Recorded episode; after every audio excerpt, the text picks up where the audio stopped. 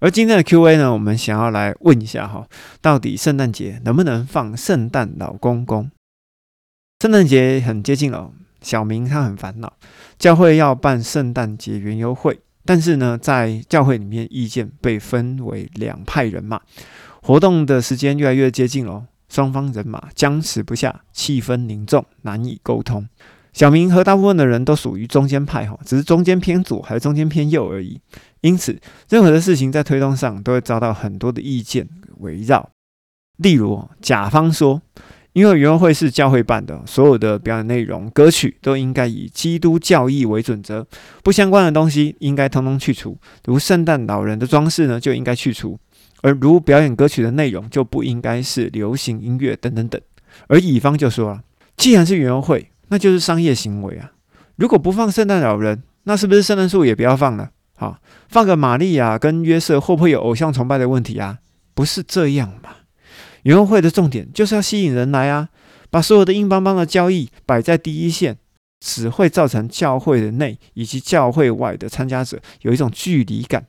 这种只让自己高兴、哈闭门造车、自己爽的行为，根本就是与园游会背道而驰。干脆园游会不要办算了。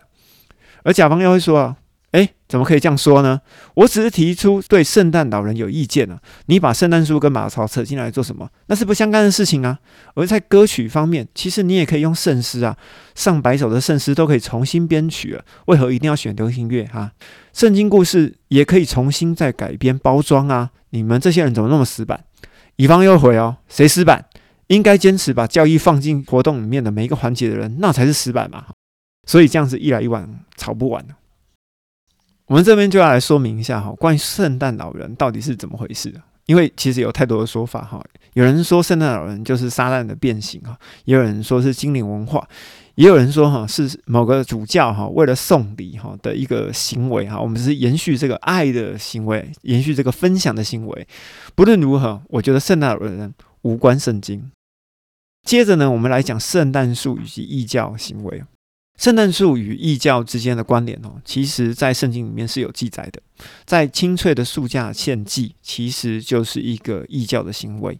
这个行为呢，从进入迦南地之前，其实就被禁止了哈，一直到北国以色列灭国之后呢，包含耶利米、以西结、以赛亚书，其实都有提到关于青翠树下献祭的禁止哈。这个你们可以从生命记、列王记上、列王记下。还有以赛亚书、耶利米书，还有以西结书，里面都查得到。那我把所有的经文全部放在资讯栏里面，请大家自己看。那关于圣诞节呢？啊，这个就要另外来说明一下哈。我们知道福音书的成书顺序是马可、马太、路加跟约翰，基本上呢就是马太参考马可，而路加就参考马太跟马可，但是约翰为什么都不参考呢？哦，很奇怪哈，明明约翰是最后一本福音书，但是约翰为什么都不参考呢？虽然马太跟路加福音都提到耶稣降生，但是第一本福音书马可福音跟最后一本福音书约翰福音却都没有提到耶稣降生哦。你们有没有想过为什么？我们举个例子哦，我外婆身份证上的日期哦是民国十二年十月八号出生，可是我的外婆是真的那一天出生吗？才不是嘞，好，因为我们要知道，在民国初年哦，小孩子还是很容易夭折的。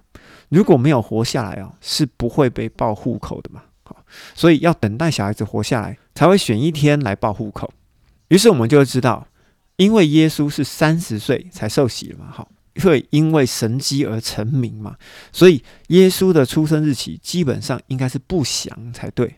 这个应该对于大家而言都是合情合理的哈，所以没有人会知道耶稣是哪一天出生的，就连彼得、约翰、雅各他们真正出生的日期都没人知道，因为呢，他们只有在死的时候才会成名，所以他死的那一天才会被记录下来。他出生的那一天呢，谁知道他是谁啊？对不对？所以出生日期基本上是不详。在西元三百九十五年，基督信仰正式成为罗马国教的时候呢，因为当时都是农业社会哦，所有的信徒在进入教会礼拜之前呢，要先膜拜太阳，以后才会走进教会。而当时的基督信仰，我们只能说啊，上有政策，下有对策哈。因为对着太阳神的崇拜的影响之下，于是我们要了解一件事情：冬至其实就是太阳神的生日。那为什么这一天会变太阳神的生日？因为从冬至的这一天之后，白昼的时间就越来越长了，所以冬至才会被定为太阳神的生日。而太阳神的生日重不重要？很重要。而当时罗马又把基督信仰定定为罗马的国教，于是呢，他们就把耶稣诞生的日子跟太阳神的日子就把它划等号哈。为了方便哈，也是为了取代，也可以说是一种偷换概念的方式。因为对于耶稣出生的日期哈，真的没人知道，史料记载不完全啊，也不会完全哈，所以等同是当时候的主教选了一天成为耶稣的生日。而最后一个呢，我想要讲一下马槽这件事情。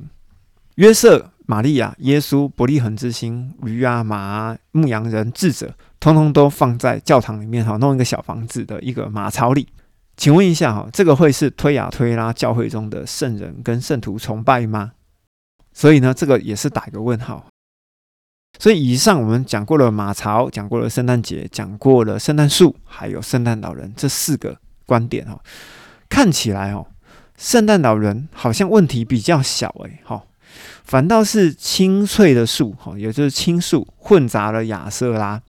圣诞节呢，混杂了太阳神的生日。那马槽呢，混合了圣徒圣人的崇拜。这个问题好像比较大，哈。所以，我们把这个问题推到极限。身为一个堂堂正正的基督徒，是不是根本就不应该过圣诞节？对不对？通通回家，活动取消，哈，一切照常，这样才是对的。可是我们会出现另外一个问题啊，那小孩子最爱的圣诞节，我们就要不庆祝了嘛，哈，要放弃这一年一度最佳的宣传机会吗？你会不会觉得听了我这个节目很讨厌，哈，知道太多了？而我们要来回头看一下，哈，上帝的基准线是什么？上帝的基准线其实从创世纪到启示录都维持着统一的基准线哈，这是对选民跟子女通通都一样的基准线。第一点就是只有一位父，不可以听别的神的话；第二个就是要爱人如己，要顾及对方的感受，也就是我们要顾及社会责任。于是我们回到第一个问题里面了：如果在教会里有圣诞老人、圣诞树要过圣诞节，还放了马槽，有人坚持，有人没有意见，那夹在中间的人应该怎么办？其实，在旧约里哦，上帝是会担心我们因为其他的信仰的仪式而被影响了，而把路走歪了。比较右派的人，我相信哈，他们也是担心现代的人会歪掉哈。但是我们想一下，我们既然知道上帝的底线在哪里，我们会去崇拜圣诞老人、圣诞树跟马槽吗？其实根本就不会嘛。就如同农历过年，我们会放鞭炮，你应该还不会认为今天你还需要来下年兽吧？应该你不会认为说今天发生的地震是地牛在震动吧？所以呢，既然现代人能够分得清，你就不用需要担心信仰的路会走歪。所以呢，圣诞老人、圣诞树、马槽跟圣诞节对我们信仰的影响方面其实是很弱的。当然，我相信啊，某些甲方可能还是会说我没有办法接受这些事情，反正放这些东西就是错。而某些乙方呢，还是会回。你看，反正那些人头脑就是硬，而身为中间的人应该怎么办呢？这又是一个往内互打的问题哈。答案其实就是在哥林多前书里面，保罗试图对分党结派的哥林多人说：大家都是肢体，要彼此接纳，看到对方的需要，才能够在基督里成为一体。